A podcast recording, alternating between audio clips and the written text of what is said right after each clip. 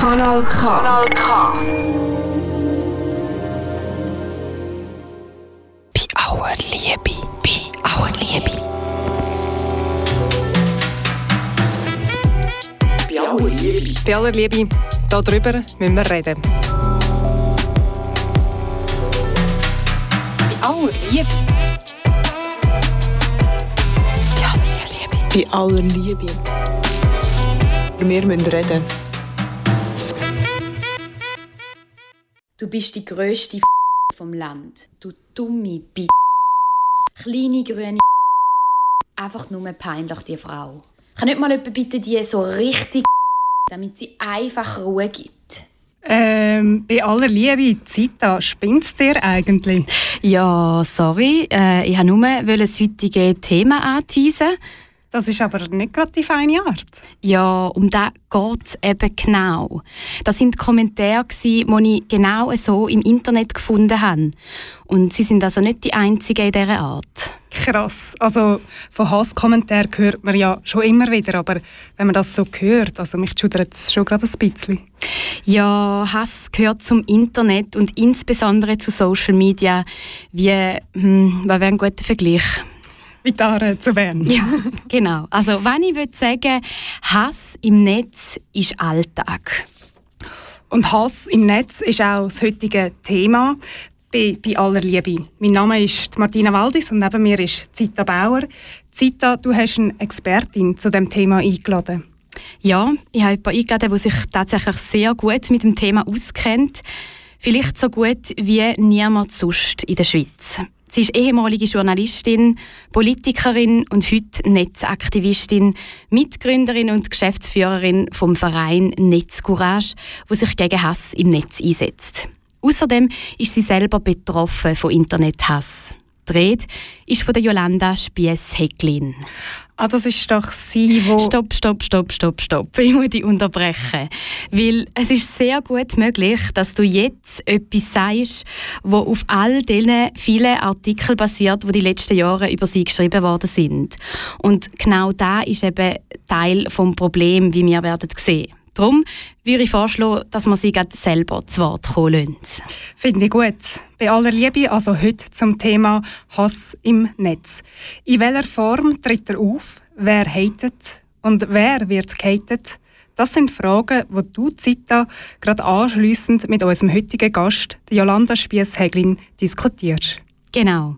Und im zweiten Teil des Gesprächs reden wir eben dann auch noch darüber, welche Rolle die Medien, also nicht nur die sozialen Medien, sondern auch die klassischen, wie zum Beispiel Zeitungen, Fernsehen und Radio dabei spielen. Spoiler, eine grosse. Bevor wir aber das Gespräch startet, hören wir zuerst noch ein Lied «La Marcheuse» von Christine and the Queens.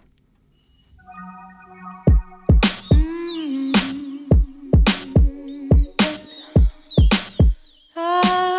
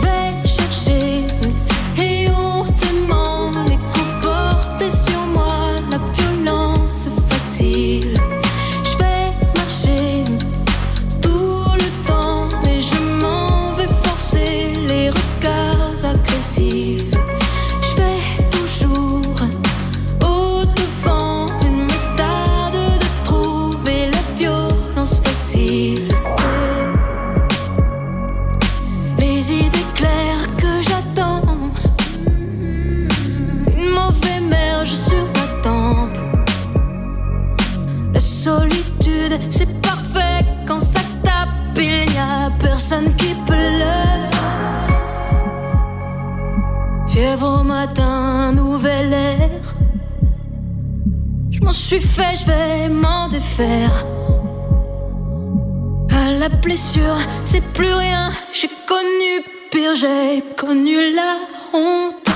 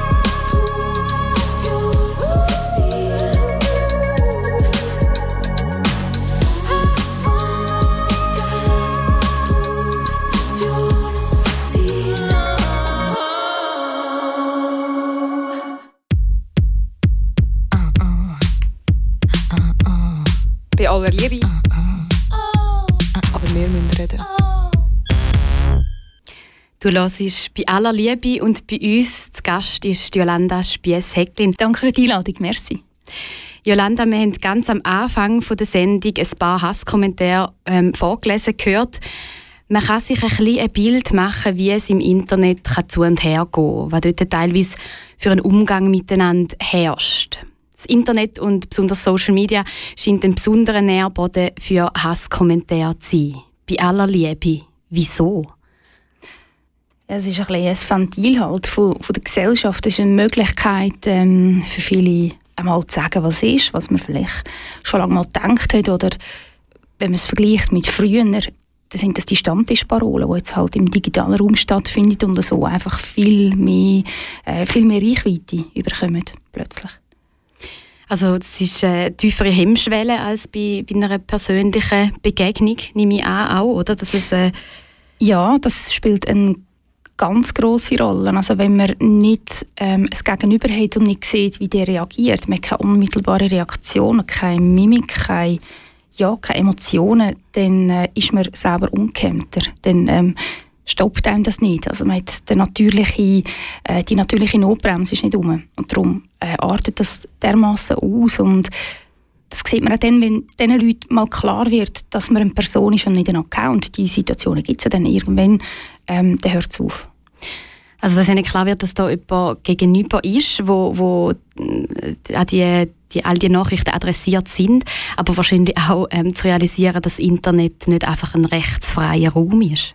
Ja, das ist... Ähm wirklich etwas, was man gewissen Leuten einfach jetzt auch noch muss beibringen muss. Also, da rede ich jetzt von denen, die nicht ähm, so aufgewachsen sind mit dem Internet zusammen. Also eher ältere Leute, die haben es tatsächlich oftmals noch nicht verstanden, dass ähm, das Internet auch der Lebensraum ist, wo die gleichen Gesetze gelten. Das muss man jetzt erst aufzeigen.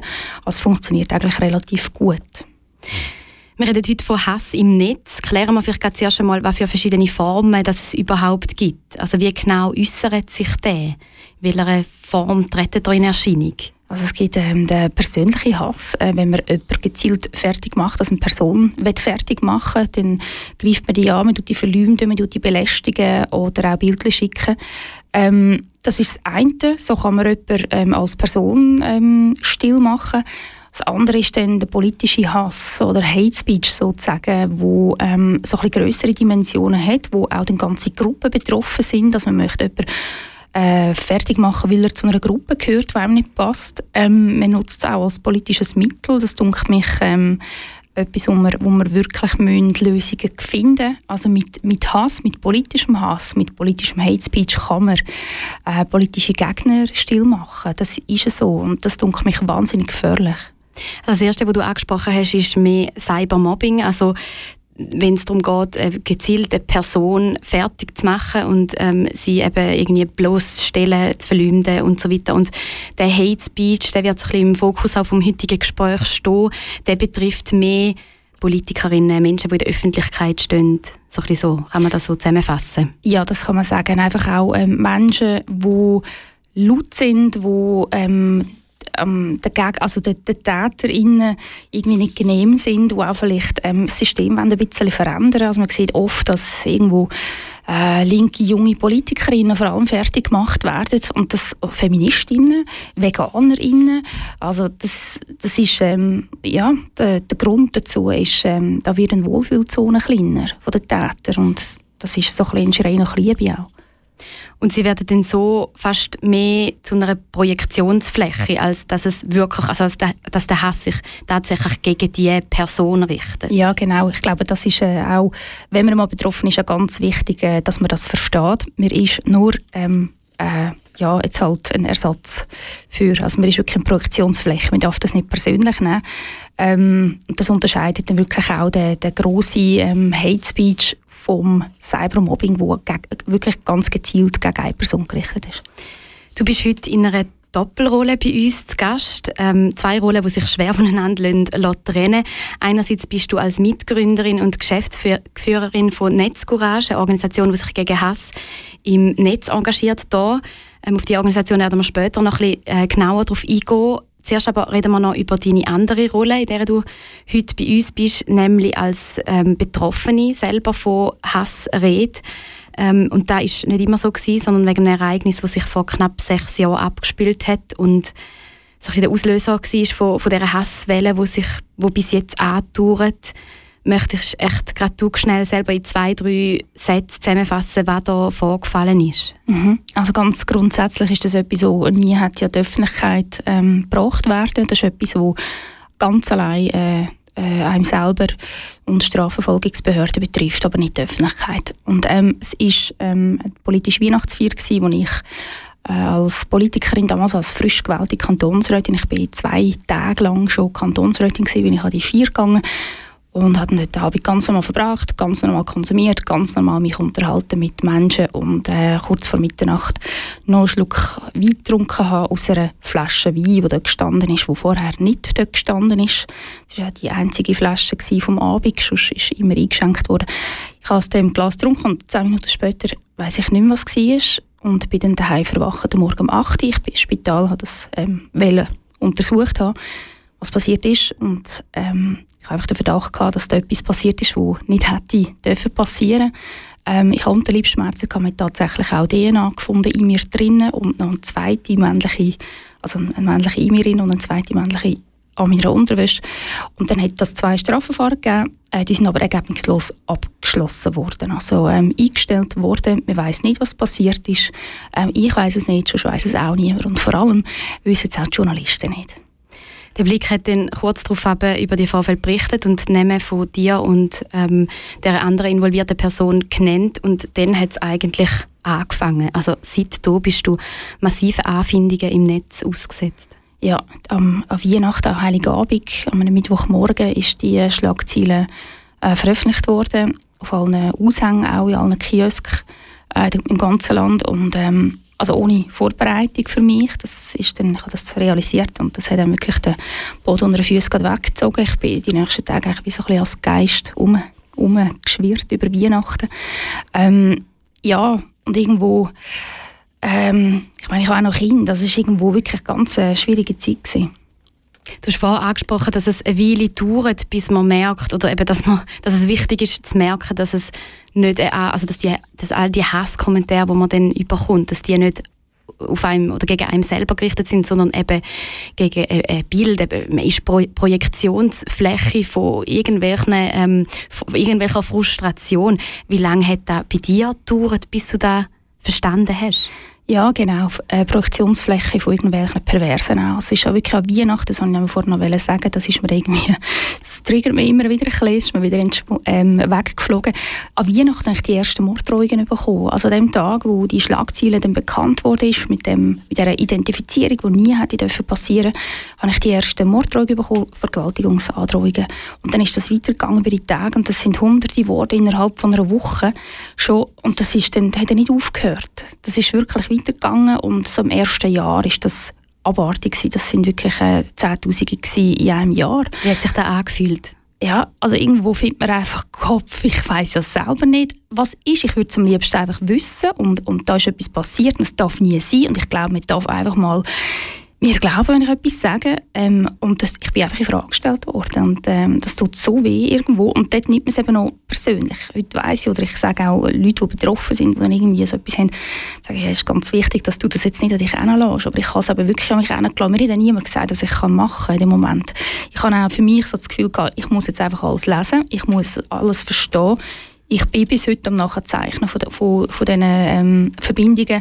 Aber ich habe wirklich alles gelesen und das hat mir wahnsinnig nicht gut getan.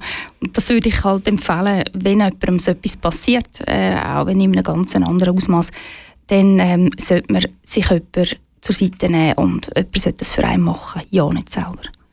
Du, hast, ähm, du gehörst auch ein bisschen in das Bild, ähm, wo du vorher angesprochen hast, wo, wo eben, äh, wie soll ich sagen, Anführungs- und Schlusszeichen beliebtes Feindbild ist, nämlich eine junge Frau, Politikerin, eine linke Politikerin. Ähm, da ist so ein bisschen, kann, könnte man sagen, das sind vielleicht ja, ein bisschen generalisiert, aber das, das ist das Feindbild, äh, die werden gehatet. Und wer hatet denn? Jetzt in meinem Fall ist es eigentlich ganz klar zu verorten auf dem politischen Raster, obwohl einfach nochmal der Fall hätte hat nicht dürfen verpolitisiert werden. Das ist eine Sache, die nichts mit Politik zu tun hat. Ich bin jetzt auch blöderweise der komische Vier gewesen, aber sonst hat das nicht mit Politik zu tun, was da passiert ist. Also dass ähm, die andere involvierte Person bei der SVP Teil von der SVP ist und du Teil von der Grünen bist. Ja, genau. Das ist eigentlich, also wenn man, wenn man so ein bisschen alles so rundum anschaut, ist das mehr oder weniger Zufall. Klar ist das nicht wirklich Zufall gewesen. Also man, irgendwo ähm, gibt es da Vorgeschichten und alles, aber, aber äh, und, und einfach all, das ganze Konstrukt rundum. Aber ich glaube, in meinem Fall ist es jetzt schon äh, so, dass vor allem äh, Leute aus dem rechten Spektrum und vor allem so ältere Leute, wo, wo ähm, sich nicht, also wo irgendwie äh, sich nicht wirklich mit so Themen befassen oder, oder einfach eh das Gefühl haben, äh, wenn so etwas passiert, dann ist klar, dass die Frau lügt, wenn man keinen Beweis kann sicherstellen kann. Nachher ist die Frau die Lügnerin. So die, die die Haltung haben, das sind so die, die wirklich ähm, schlimmsten ähm, Hunde der Backen, wirklich.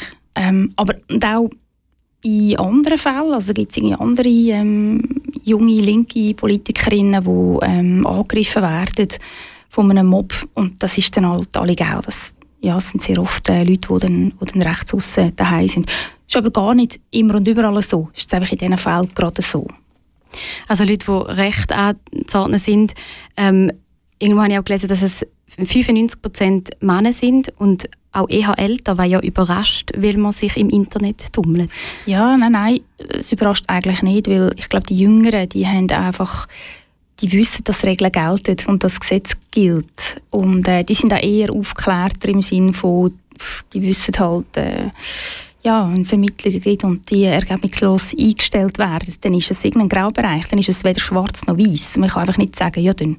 Also mir, wirklich das Problem war, dass man mir die Beweislast umgedreht hat. Ich hätte plötzlich müssen beweisen dass ich unschuld, dass ich, dass ich die Wahrheit sage. Und das kann man nicht. Oder? Und jüngere Leute verstehen das eher ähm, und Ältere vielleicht irgendwie, ist ein bisschen pauschal, aber vielleicht weniger. Ähm, und dass es da ganz wenige Frauen dabei noch hat, das erstaunt mich eigentlich, dass Frauen ähm, sogar Frauen können hätten, das, ähm, das schockiert mich eigentlich. Es sind wenig im Vergleich, eben 95 zu 5 Prozent vielleicht jetzt in meinem Fall. Aber äh, es mal erschüttert. Ich finde es wahnsinnig, vor allem wenn auch weibliche Journalistinnen mitmachen. Du hast dann die Hater unter anderem auch kennengelernt, persönlich. Über das reden wir gerade nachher. Zuerst schlossen wir Musik, Musik, die du mitgebracht hast. Das ist so bei uns ein Tradition, dass unsere Gäste Musik selber mitbringen. Als nächstes hören wir The Delilah's Not My Name.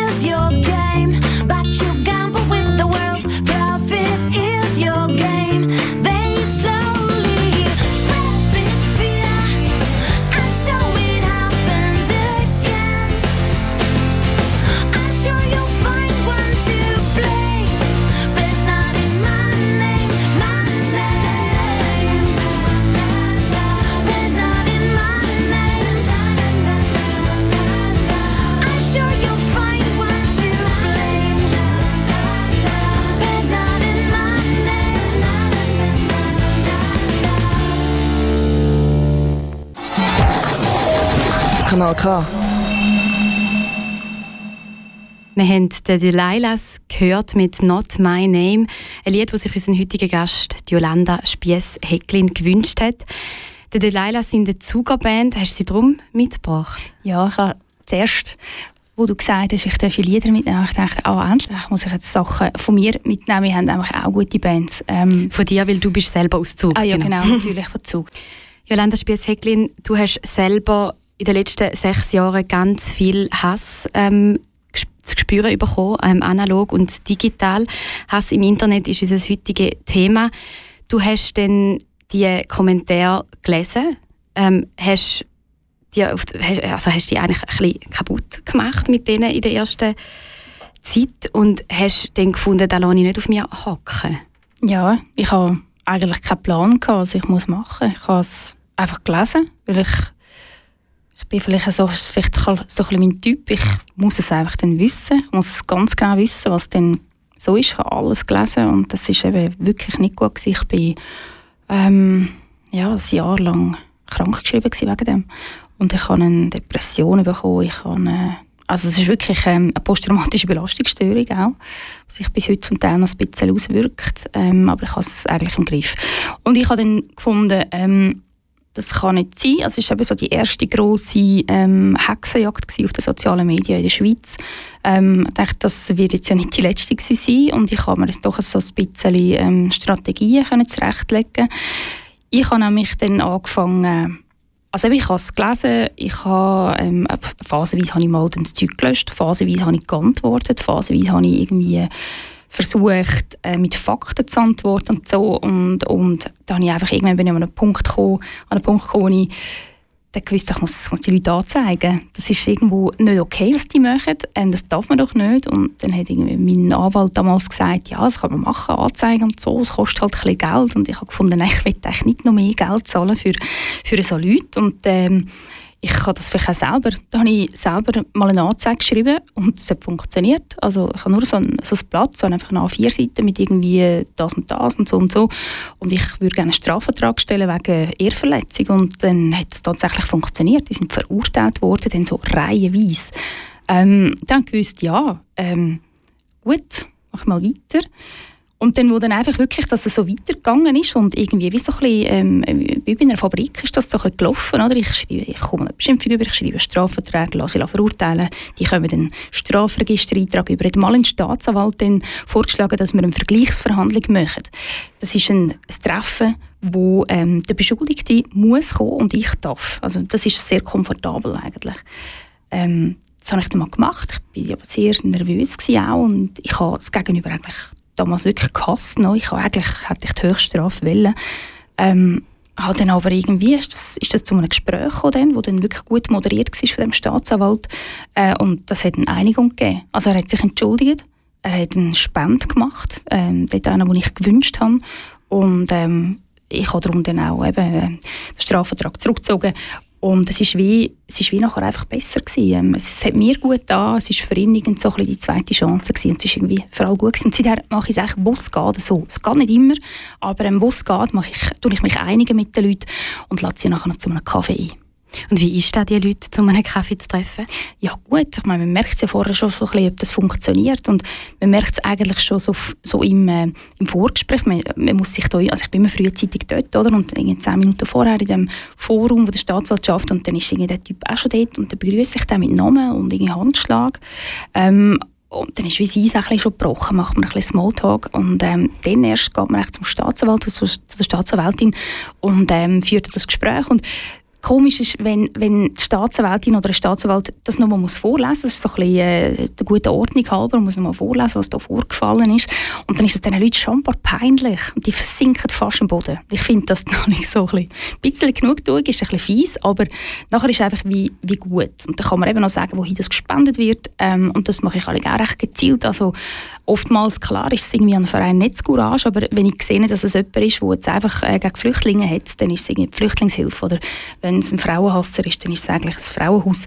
Und da kann man irgendwo noch ein etwas dazu beitragen, dass es da bessert. Und ähm, ja, ich bin dann mal Kaffee trinken und dann ist es auch schon vorgekommen, dass ich die ganze Lebensgeschichte noch gehört habe von diesen Leuten und dann sind dann noch Vereinsmitglied geworden bei Netz Courage. Das ist fantastisch. Fragst du auch, wieso dass sie die Kommentare geschrieben haben? Ja, jedes Mal. Ähm, das will ich wirklich wissen und ist jedes Mal die gleiche Antwort. Nämlich, Nämlich sie haben einfach schon ein Problem. Sie haben Eheprobleme, sie haben sich gerade aufgeregt über etwas anderes, haben das Ventil gebraucht. Oder, oder natürlich, ja, sie haben den Blick gelesen und äh, sich ein Bild von mir gemacht.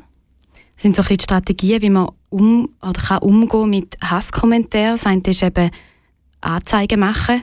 Ähm, nachher hat es einen Wendepunkt gegeben wie dir jetzt, dass du angefangen hast, die Leute zu treffen, Vergleich zu machen, eine Art äh, reparative Justiz, also dass man wie zusammen herhockt und schaut, hey, was eigentlich das Problem gewesen? Können wir uns irgendwie einigen? Hat sich das auch bewährt? Ja, die, die Leute, die einen Vergleich gemacht haben, dort, wo sich auf das eingeladen haben, das braucht vielleicht auch eine Überwindung, ähm, die haben nachher einfach auch aufgehört hetzen und, und zum Teil sogar wirklich eigentlich ähm, am gleichen Strick ziehen wie ich. Also in ihren Bubbles, in ihren geschlossenen Gruppen auf Facebook dann halt auch äh, meine Sicht verteidigen. Also verteidigen, es geht ja nicht darum, um irgendwie, äh, es geht ja nicht um mich als Person, aber dass, dass irgendwo auch sagen, hey, schau, mal überlegen, stimmt das echt wirklich? Oder kann es sein, dass der Blick wieder irgendeinen Käse geschrieben hat, dass das vielleicht gar nicht wahr ist? Und äh, so sind das echt die besten Botschafter für, äh, für die, ja,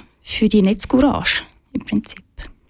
Netzcourage, du hast es gerade angesprochen, ist ein Verein, der sich eben gegen Hass, gegen Rassismus, gegen Diskriminierung einsetzt. Den hast du mitgegründet vor knapp vier Jahren, im Oktober 2016. Er nennt sich auch Hate Speech Ambulanz. Ähm, ist eine Anlaufstelle für Betroffene. Also du hast eigentlich aus deinem ganzen Erfahrungsrucksack hast gefunden, der muss irgendwo eingesetzt werden, hast den Verein gegründet und ihr macht jetzt Soforthilfe, Aufklärung und Prävention.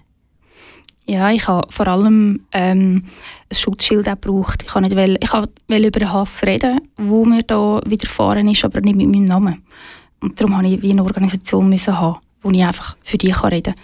Ja, und jetzt machen wir, es wird jetzt ganz spannend, ich bin jetzt am Schreiben von einem Bildungskonzept, von, ähm, ja, ein Bildungsprojekt, das nachher, äh, es ist geplant ab Kindergarten bis ähm, bis Oberstufe sollte umgesetzt werden. Es ist in Planung ein äh, Antirassismus-Projekt ähm, und es ist in Planung ein Antisexismus- und LGBT-Feindlichkeit ähm, Projekt. Das, äh, das ist noch im Kopf, das muss ich aufschreiben, aber das kommt gut und dann werde ich da eigentlich mit, mit so verschiedenen Bereichen ähm, das auch eben ein bisschen aufteilen ich meine, bis jetzt in den letzten vier Jahren habe ich einfach mal das gemacht, was irgendwie angestanden ist und habe das einfach mal gemacht und jetzt sollte es ein strukturierter werden. Ich habe zwei Leute einstellen Du hast vorhin gesagt, du sagst eben ein bisschen allein gewesen, wo dir das passiert ist. Du hast nicht irgendwie jemandem können, ähm, hast kein Vorbild gehabt, äh, so macht man es jetzt am besten. Hast all diese Nachrichten gelesen. Eben ihr beratet jetzt Betroffene von Hassrede in der Bewältigungsstrategie geben Tipps, wie, wie man mit dem kann umgehen kann. Du hast vorhin angesprochen, eben Anzeigen machen. Also ihr, ihr beratet sie auch im juristischen Vorgehen. Ähm, ich nehme an, dort sind nämlich die Hürden, wenn man als Einzelperson da in Angriff nehmen extrem hoch. Ja, genau. Ähm das ist so. Also, man macht es einfach nicht, weil man keine Ahnung hat, weil man eben nicht will, einen Anwalt oder eine Anwältin noch zahlen in so einem Moment. Und das ist, das ist absolut nachvollziehbar. Ich kann eine erste Schätzung machen oder auch eine Mitarbeiterin kann das machen äh, und sagen, was es für Wege gibt. Und wir können auch ähm, als Netzcourage irgendwo eine Diskussion rein und irgendwo aufklären oder auch deeskalieren. Das mache ich auch viel.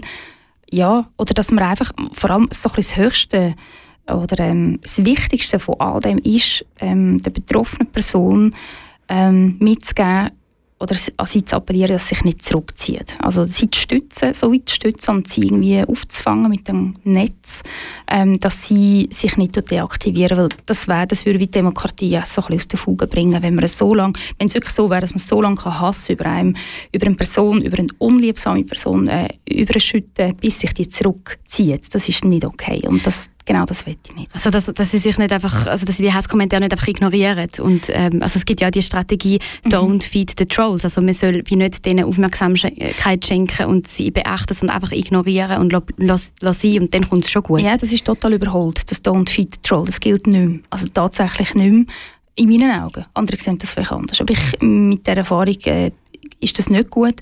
Man sollte die Troll, ähm, klar, wenn man sieht, das ist irgendwie ein Null-Follower-Account, ähm, dann kann man das schon machen, den blockieren. Aber wenn man natürlich einfach den ganzen Hass immer äh, sein lässt und gar nicht entgegnet, dann tut sich das ja auch irgendwo festmachen. Also irgendwo wird es ein bisschen zur Wahrheit, wenn niemand widerspricht und das ist nicht okay, vor allem für die, die betroffen sind davon. Und darum finde ich auch, muss man an einer Weltwoche widersprechen, man muss an, den, an einem Glarner widersprechen und an einem Mörgeli, auch wenn, auch wenn man findet, mit denen möchte ich eigentlich mich gar nicht abgeben. Man sollte es halt machen, weil ähm, schon sind sie einfach da und irgendwo durch haben sie halt doch recht viele Anhänger auch. Also ich glaube, gewisse, ähm, eine gewisse ähm, äh, ja, einen Widerspruch braucht es. Vor allem, wenn man, wenn man denkt, dass es dort immer wieder Opfer gibt, die einfach Personen und Menschen sind. Oder wenn, wenn man widerspricht, das tut einfach weh. Du hast angesprochen, dass, eben, dass man als Person die Kommentare selber könnte löschen. Löschen könnten ja aber auch ähm, die grossen Unternehmen, wo da überhaupt stattfindet. Also wenn jetzt so ein Kommentar auf Facebook ähm, auftaucht, hat, also Facebook hat ja so Löschmechanismen. Mhm. Also eben löschen kann man ja nur die Nachrichten direkt bekommen, oder? Äh, die, die öffentlich sind, die kann man nicht selber löschen. Also man kann versuchen, sie zu löschen. Wir sind ja schon auch organisiert, dass wir ähm, Löschgruppen ähm, selber gebildet haben, wo wir auf Kommando können löschen können. Und ähm, oft funktioniert es. Manchmal aber auch nicht. Und ähm, das ist wirklich, äh, Facebook ist sehr ignorant dort Die haben auch nicht wirklich einen Plan in der Schweiz. Also in Deutschland ähm, hat es ein bisschen Format genommen mit dieser neuen Gesetzgebung. Dort müssen weil sie schon bestraft werden mit Millionen Bussen. In der Schweiz ist das nicht so und sie sagen es auch ganz offen mir ins Gesicht, dass äh, in der Schweiz einfach der Markt irgendwo verhält. Also der Markt, da meinen sie, es ist nicht so wichtig, weil da geht es nicht um so viel. Das, äh, hat das sagt Facebook wirklich. Ähm, ähm, und ja, aber das heißt, dass da einfach jetzt noch etwas zu zugeht und ich bin eben wie gesagt in Kontakt mit Facebook und ich bin eigentlich guter Dinge, dass wir da irgendwann mal etwas ähm, könnten bringen also es ist nicht so, dass sie nichts können machen sondern eben auch im Moment sie nicht so nicht. wollen. Ja. Aber nicht nur die sozialen Medien, sondern auch eben die klassischen Medien wie Zeitungen, Radio, Fernsehen spielen eine große Rolle, wenn es um Hass im Internet geht. Über das reden wir gerade nachher. Zuerst lassen wir ein Lied, das auch du mitgebracht hast.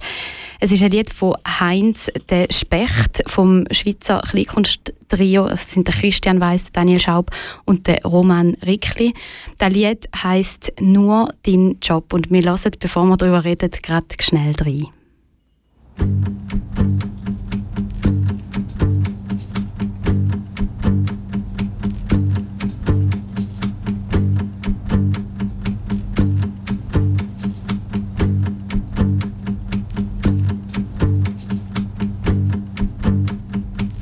Wenn's Tote gibt, gierig zu deinem Loch auskriechst. Wenn dann wochenlang am Tatort um die Häuser schleichst. Wenn die Nachbarn von Opfern ausquetschen gehst. Und nicht mal die Familien und die Freunde in Ruhe lässt. Wenn du die bedrängst, am Telefon und auch die Hei Und wenn du auch nicht aufhörst, wenn sie zehnmal sagen Nein. Dann bist du kein Arschloch und auch keine dumme Sau. Dann bist du kein keine Trottelfrau. Dann bist nicht pietätlos, bist nicht mal besonders grob.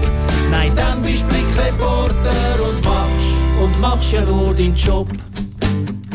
Wenn die, die nicht mit dir reden wollen, dazu zwingst.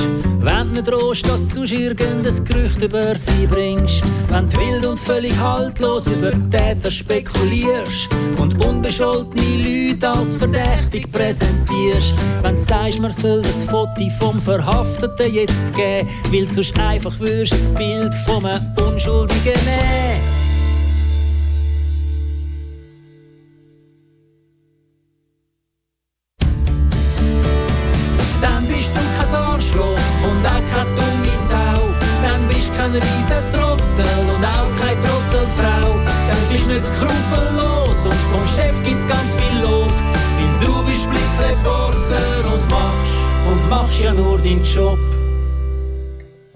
Bei der Gedenkfeier vor der Kille rumstehst und die Angehörigen nicht mal dort ungestört trauern lässt. Wenn du blöde Fragen stellst und nicht heimgehst, bevor du die Erinnerungsbilder beim Altar kopieren kannst. Wenn die dann ohne zu fragen auf die Titelseite tust und ab so viel Dreistigkeit nicht selber kotzen musst, dann bist du kein Arschloch und auch keine dumme Sau. Dann bist du kein auch keine Trottelfrau. Dann bist kein Idiot, sondern gehörst zum Boulevardmob. Ja, dann bist Blickredakteur oder schreibst für den Sie und fühlst dich wahrscheinlich gut dabei, weil du machst ja nur deinen Job. Nur dein Job von Heinz der Specht, Schweizer Kleinkunst Trio. Du hörst bei aller Liebe und bei uns zu Gast ist Jolanda Spiess-Hecklin. Jolanda, du hast das Lied mitgebracht. Wieso? Es gefällt mir auch sehr gut, äh, musikalisch. Und ähm, die bringen da äh, halt das Thema über, wo irgendwo, äh, ja, wenn man das so hört, eben, es geht um, um, um Hetzjagd, es geht um, also jetzt in dem Fall um den Fall von Rupperswil, den ich äh, detailliert ähm, kenne ähm, leider, wie die Vorgänge dort waren, wie man mit dieser Familie umgegangen ist, das ist absolut zum Kotzen und ähm, das wiederholt sich ja. Also es ist, äh, bei mir war es so, gewesen, ich hatte irgendwelche Blickreporter vor der Tür, gehabt, als ich irgendwo ähm, äh, irgendeine Ausreden gesucht haben, um irgendwie wir können reden, ähm, Tricks, ähm, Erpressungsversuche auch, ähm, so von wegen, ja, dann sagen sie uns doch, wie es war, schon schreiben wir das und das. Das ist jetzt kein Witz, also Blick hat schreiben, dass ich irgendwo äh, die Matratze vom Kantonsrat in Zug sei und irgendwo ähm, schon also, bla bla bla, oder? Also wirklich Sachen, die jenseits sind. Wir schreiben das, wir haben den Artikel schon zusammen, außer sie würden uns noch äh, irgendwie das und das sagen, dann könnten wir uns vorstellen, den noch zu spülen, den Artikel. So Sachen, das sind Erpressungen ähm, und das ist nicht okay und es ist mega wichtig, dass wir jetzt ähm, die Grenze mal ziehen. Der Boulevard, ähm, unter anderem eben der Blick, spielt eine große Rolle, wenn es um Hass im Netz geht. Das ist äh, das Thema, das wir in dieser Sendung behandeln. Du hast mal gesagt, Boulevard-Zeitungen sagen so ein bisschen der Dieselmotor, der Ursprung vom Hass im Netz. Also wenn, wenn die bring, bringen irgendwie eine Berichterstattung und dann rebelt. Ja, früher war es aber noch nicht so. Gewesen. Da hatten wir eine Berichterstattung und nachher es fertig. Gewesen. Wir nicht einmal online nachlesen oder weiterverbreiten. Es war nachher einfach fertig. Gewesen. Und schon dort hat es Medienopfer gegeben, die, die fast gestorben sind wegen dem. Und heute ist es so, dass jeder Artikel gerade noch online geht der verbreitet sich und jeder wird gerade noch auf Facebook oder Twitter verlinkt und der verbreitet sich nochmal. Und zwar bei einem Publikum, das auch nicht für den Journalismus zahlt. Also das ist, ähm, ja, ist einfach Tatsache, oder? Es sind einfach wie Leute, die auf die Schlagzeilen aufkumpen und oftmals einfach nur aufgrund der Schlagzeilen dann schon urteilen und das weiter verbreiten und einfach hassen. Ähm, und das ist tatsächlich ein riesen Problem, vor allem ähm, es gibt Klicks, es gibt, äh, es gibt in dem Sinn Geld für die Medienhäuser. Darum machen sie es auch. Darum, darum haben sie auch immer noch ihre Kommentarspalten offen und moderieren die kaum. Also es gibt gewisse Medienhäuser, ähm, eben 20 Minuten Blick, die sagen zwar, sie haben die Algorithmen, da hat es auch Leute, die dort schauen und so. Now hat zum Beispiel so ziemlich nichts. Also es ist so ein wirklich Kloschüssel von der Schweiz im Moment, die Kommentarspalten von Now. Also da können die Leute schreiben, was sie wollen, es wird nicht, nicht gelöscht, nicht kommentiert, nicht... Ja, also man kann es man schauen, ich, äh, über die Vorgänge ähm, kann am besten auch mal äh, Auskunft geben, wie sie das genau handhaben, aber man kann dort schreiben, was man will und es, es wird veröffentlicht. Und es ist wirklich einfach so ein Sammelbecken vom äh, Ab Abgrund im Prinzip. Ähm, ja, das ist äh, schon so. Es gibt eben Klicks und es gibt Geld und es ist irgendwo durch einfach ein, ein, ein sich selber nährendes System von dem Hass und ähm, das sollte man eigentlich jetzt mal durchbrechen. Auf Kosten von richtigen Menschen? Ja, natürlich, von, von, von Personen, die über sie berichtet wird in dem Artikel, die dann irgendwo das auch lesen, oder, wenn sie dann irgendwie fähig sind, äh, aufgrund von ganzen Personengruppen, also irgendwie jetzt gerade die, die, die Rassismusdiskussionen, das ist äh, abartig, was da zu lesen ist, äh, was da an Rassismus zu finden ist, meine, das sind alles Offizialdelikte ähm, und das muss man einfach mal sehen. Und ich finde halt auch, es ist jetzt, es ist jetzt nicht mehr so, dass die ähm, Zeitungen oder die, die Medienunternehmen können sagen, wir brauchen die Rückmeldungen von unseren Lesern, weil das das dient uns als, als quasi äh, Qualitätskontrolle. Das ist Bullshit. Das also ist in Form von Kommentaren? Ja, das, also Rückmeldungen, oder? dass, dass wirklich die Journalisten Rückmeldungen brauchen, das, das ist nicht mehr so. Also es war vielleicht mal so, gewesen, dass wir, das hat man jetzt einmal können irgendwie ausprobieren aber es ist einfach nicht mehr, es ist nicht mehr so. Es ist Anarchie in diesen, in diesen Spalten. Also nicht überall ist Anarchie, aber, aber es gibt es einfach und es ist unerträglich, da zuzuschauen. Ich, ich fände, es wäre jetzt höchste Zeit, dort einfach mal die Regel zu schieben und das Zeug äh, zu schliessen. Du findest, da sollten eigentlich äh, die JournalistInnen mehr Verantwortung übernehmen? Ja, also JournalistInnen können ja, es ist halt auch nur, nur ihr Job, oder? Die Aber Medienhäuser. Natürlich, einfach die Verleger, die Chefredaktoren. Das, das ist das grosse Problem. Im, am Schluss die Verleger, ja. Und du bist da auch jetzt ähm, in deinem Fall vorgegangen. Also du hast, ähm, wir haben es vorher im, im, im Blog vorher gehört, du hast nicht nur ähm, Hater im, im Netz äh, Personen getroffen und denen gelernt, wie man anständig im Netz ähm, sich verhalten, sondern du möchtest jetzt auch diesen Medienhäusern lernen, wie man anständig über so Fälle berichtet. Ja, das wäre mal so das Ziel, ja, dass sie, dass, dass sie jetzt aus dem Ganzen, was jetzt gerade so passiert, dann auch etwas können lernen ähm, Es ist wirklich möglich, dass das passiert. Also ich habe jetzt schon ähm, vor einem, oder wenn ist das, Vor einem Jahr doch ist ähm, die Weltwoche verurteilt worden. Also nein, äh, der stellvertretende Chefredakteur ist verurteilt worden.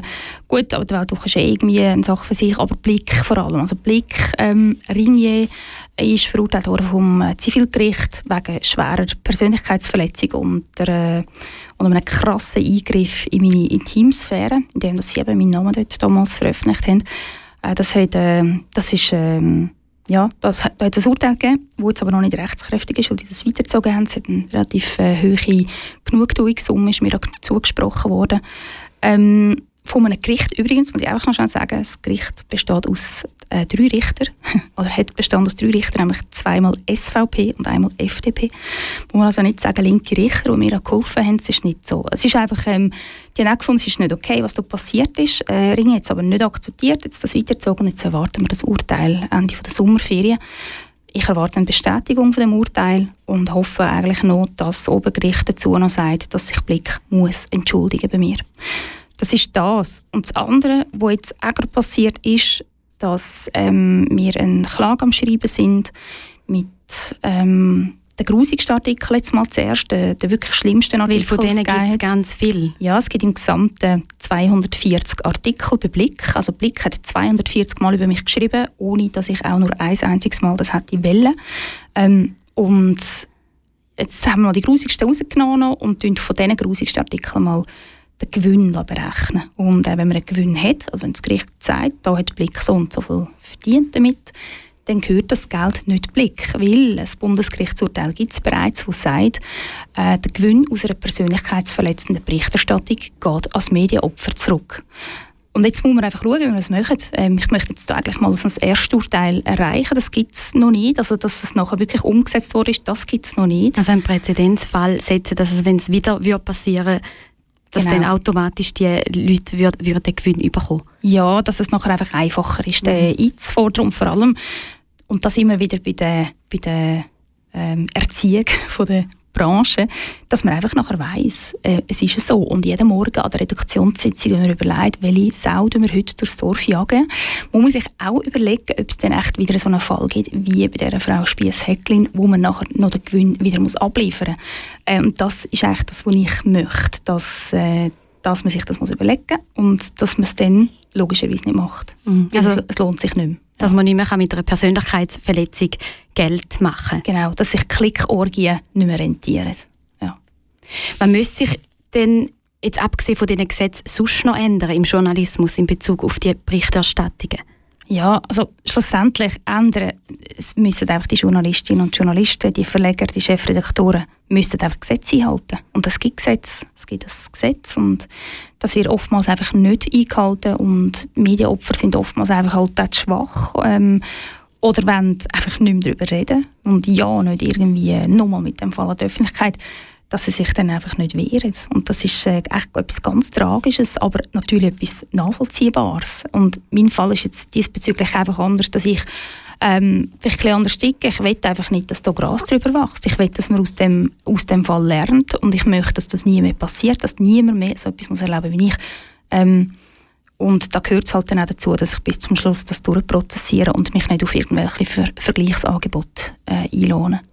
Ist das auch Teil von der Aufarbeitung von dem ganzen Fall für dich? Ja, sicher. Ähm, es ist so, ich bin jetzt ähm, fünfeinhalb, fast sechs Jahre mit dem Zeugs beschäftigt. Ich habe auch mein Leben komplett umgestellt. Also ich habe irgendwie auch eben, von der Arbeit her ist es jetzt einfach etwas ganz anderes, was ich mache. Das hätte ich mir so nicht ausgelesen, aber es ist mir jetzt so irgendwie, hat sich so ergeben. Und ich habe es aber auch akzeptiert. Also es gibt mir auch wahnsinnig viel Stärke. Ich glaube, ähm, ja, also, vielleicht hätte man einfach auch nicht damit gerechnet, dass ich mich so derart wehre. Es war nicht äh, voraussehbar gewesen, aber äh, es ist irgendwie mein, mein Naturell, das zu machen und ich kann einfach nicht mit dieser Ungerechtigkeit leben und ich, ich ziehe es jetzt einfach durch. Und irgendwo durch kann ich nichts verlieren. Es ist, ähm, ja, ich kann wirklich alles, was ich jetzt mache, das mache ich irgendwie, weil ich es jetzt auch vor mir habe. Jetzt mache ich es halt. Du hast vorhin angesprochen, es gibt bis zu 2000 Artikel über die gemacht worden sind zu dem Fall. Wie gut widerspiegeln die Artikel die? Eben, es ist, äh, ist, ist natürlich Gar nicht. Also es, es ist auch wirklich bis 2017 ähm, ist mega viel Müll geschrieben worden. Dann hat es aufgehört, weil ich dann die Klage eingereicht habe gegen Blick. Also die haben dann wirklich dann aufgehört. Ähm, dann hat es gekehrt. Und vorher ist wirklich, da, da kannst du an einer Hand abziehen, eigentlich die, die gut recherchierten Artikel. Also wirklich, es ist jetzt, es ist jetzt kein Witz. Es sind wirklich 2000 Artikel gewesen, aber etwa fünf oder sechs, die anhand von Fakten gezeichnet worden sind. Was ist denn bei den anderen passiert? Ja, wir haben halt irgendwie abgeschrieben und äh, irgendjemand hat halt mal etwas rausgetrompetet und man hat es dann übernommen. Und ich meine, es fängt nur schon damit an, dass man irgendwie, wenn es ist wirklich damals irgendwie um die Frage gegangen, wie wirken K.O.-Tropfen und dann hat es gesagt, oh, sie den Nachweis nicht können bringen, dann hat sie gelogen. Gut, das ist grundsätzlich falsch, oder? Man hat wirklich nur schon im Spital viel späte Tests gemacht und, und alles, einfach alles ist schief gelaufen und das hat man nicht berücksichtigt und darum ist die ganze Berichterstattung total verkehrt worden, dass man nachher versucht hat, die Beweislast umzudrehen. Und man hat versucht, auch eine politische Geschichte daraus zu machen. Nochmal falsch, oder? Ähm, ja, es ist auch, tragisch. Und dann ist ein Artikel gekommen und dann hat es angefangen Und das ist eigentlich auch noch krass. Das war ein Interview mit meinem Mann.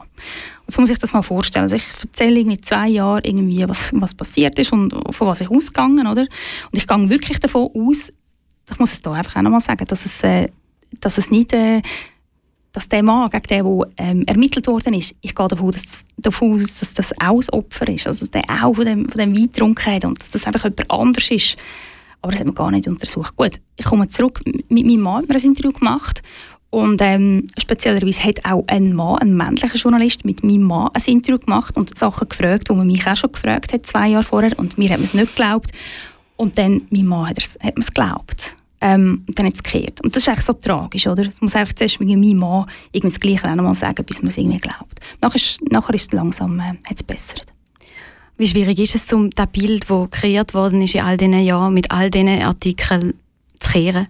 Ich würde es nie können ganz kehren. Es wird immer ähm, gewisse Leute geben, die sich nur Publik ähm, informiert haben und Blick hat es halt bis heute auch nicht korrigiert. Also Blick hat einfach mal aufgehört, darüber zu berichten, aber die ganze Aufarbeitung nachher ähm, haben, sie, haben sie nicht mehr gebracht, dass, wirklich, äh, dass ich äh, gemäß Staatsanwaltschaft davon ausgehen durfte, dass ich Opfer von einer Sexualstraftat geworden bin, ähm, dass ich nichts falsch gemacht habe und eben vor allem, dass ich von Anfang an, seit Anfang an vermute, dass der Mann damals auch ein Opfer ist, das hat Blick gar nicht aufgeklärt. Und das ist natürlich noch tragisch. Also gerade in diesen Dörfern irgendwo, dort wo ich auch her bin, äh, in dieser ländlichen Gegend, dort liest man halt einfach den Blick. Und irgendwo, dort wird es irgendwie nie, nie die, Aufklärung geben. Oder es wird einfach noch ganz viel müssen passieren Also Fehler zugeben ist nicht eine Stärke vom Schweizer Journalismus, kann man zusammenfassen. Es ist die grösste Schwäche, die sie haben. Wirklich, sie können weder Fehler zugeben und noch sorry sagen. Es gibt einzelne Journalisten, Journalistinnen, die sich entschuldigt haben öffentlich. Und das ist für mich extrem wichtig. Ähm, und irgendwo glaube ich auch ein Zeichen, aber es gibt halt noch ganz viele, die machen das nicht und im Gegenteil, die machen einfach immer noch weiter und, und äh, haben irgendwie einfach bis jetzt noch das Gefühl, sie haben recht. Und auch du machst weiter, du kämpfst gegen die Ungerechtigkeiten. Woher nimmst du die Kraft? Hm, also vielleicht einerseits schon aus diesen gewonnenen Prozess, aber natürlich vor allem aus dem Meer von Solidarität, was es inzwischen gibt und ich, einfach vorher gesagt, am Anfang bin ich mega allein und hatte das Gefühl gehabt, meine Aktien könnten nicht tiefer sein. Und jetzt ist es wie so ein bisschen ganz anders. Ähm, jetzt, ich glaube, ich kann auch vieles machen eben für andere, wo vielleicht die Stärke noch nicht haben können entwickeln, aber ich kann denen die Stärke geben. Es gibt wahnsinnig viele äh, Frauen, die irgendwo ähm, ihre Peiniger angezeigt haben jetzt durch die Geschichte, durch die Öffentlichkeit. Man redet jetzt über, über ähm, ja, was, was Frauen kann angetan werden, auch über Canceling, also man hat mich wirklich löschen ähm, ich habe es nicht zugelassen und man thematisiert es jetzt. Man redet jetzt endlich darüber und irgendwo gibt es so ein eine Kraft, ähm, wo, wo sich da hat können, äh, entfachen und immer stärker wird und irgendwo ähm, nützt es unserer Gesellschaft. Das kommt schon gut. Das ist doch ein schönes Schlusswort. Wir sind am Ende dieser Sendung angekommen. Herzlichen Dank Jolanda Spies-Häcklin, bist du da gewesen? Ich danke vielmals.